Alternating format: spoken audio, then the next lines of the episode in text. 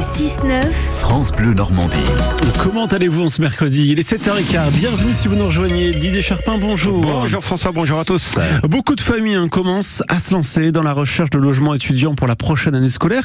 Une nouvelle loi risque de leur compliquer la vie. Et nous allons voir ça avec l'invité de notre nouvel écho, Yvan Thiebaud, responsable études chez Loc Service. Bonjour.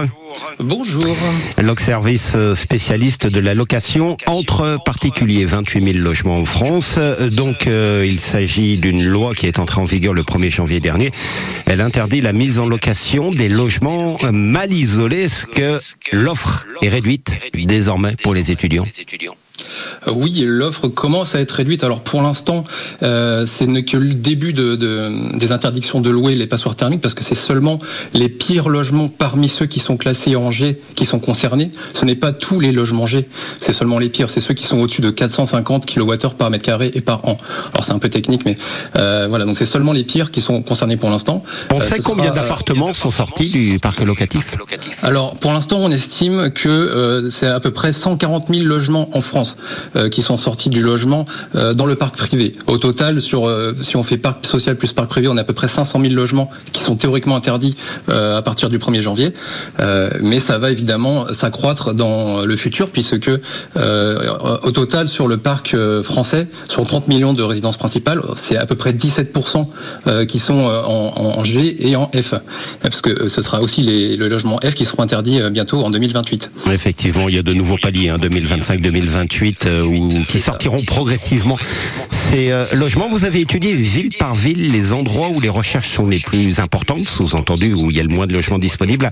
Euh, c'est à Caen, pour la Normandie, que c'est le plus difficile de, de trouver un appartement pour un étudiant? Alors oui, on alors il y a deux aspects. Il y a euh, d'abord on a étudié euh, la, concentration de la demande. Où est-ce que les gens euh, qui cherchent un logement en Normandie, enfin les étudiants qui cherchent un logement en Normandie, cherchent le plus souvent Alors nous on on a aperçu qu'ils cherchaient le plus souvent sur Caen. Alors on est à peu près à 36% euh, donc un peu plus d'un tiers des, logements qui recherchent un, un, un logement, des étudiants qui recherchent un logement en Normandie le font sur Caen. Et en dessous c'est le c'est la- l'agglomération de Rouen pour 27% de la demande. Euh, et euh, effectivement, Caen fait aussi partie, euh, également la ville la plus tendue, c'est-à-dire qu'on regarde la tension locative, c'est le rapport entre le nombre de demandes et le nombre d'offres.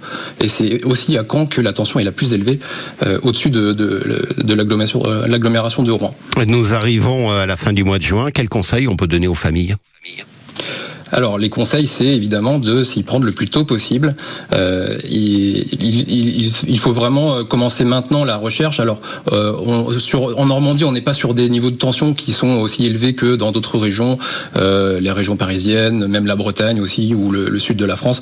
Euh, mais enfin, il faut commencer maintenant euh, à, à s'en préoccuper, quitte à éventuellement payer euh, le loyer pendant l'été, même si on n'occupe pas le logement. Alors je sais que c'est pas facile de- parfois pour les familles, mais parfois il faut euh, il faut bien ça pour réserver le logement.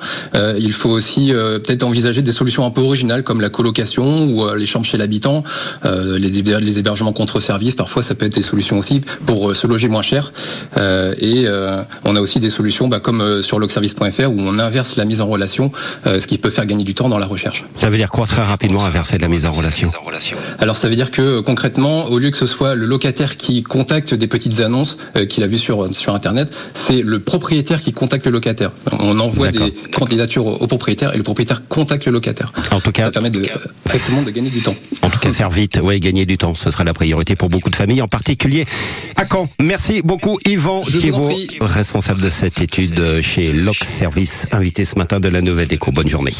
Merci. Notre nouvelle écho à retrouver en podcast, bien sûr, sur FranceBleu.fr.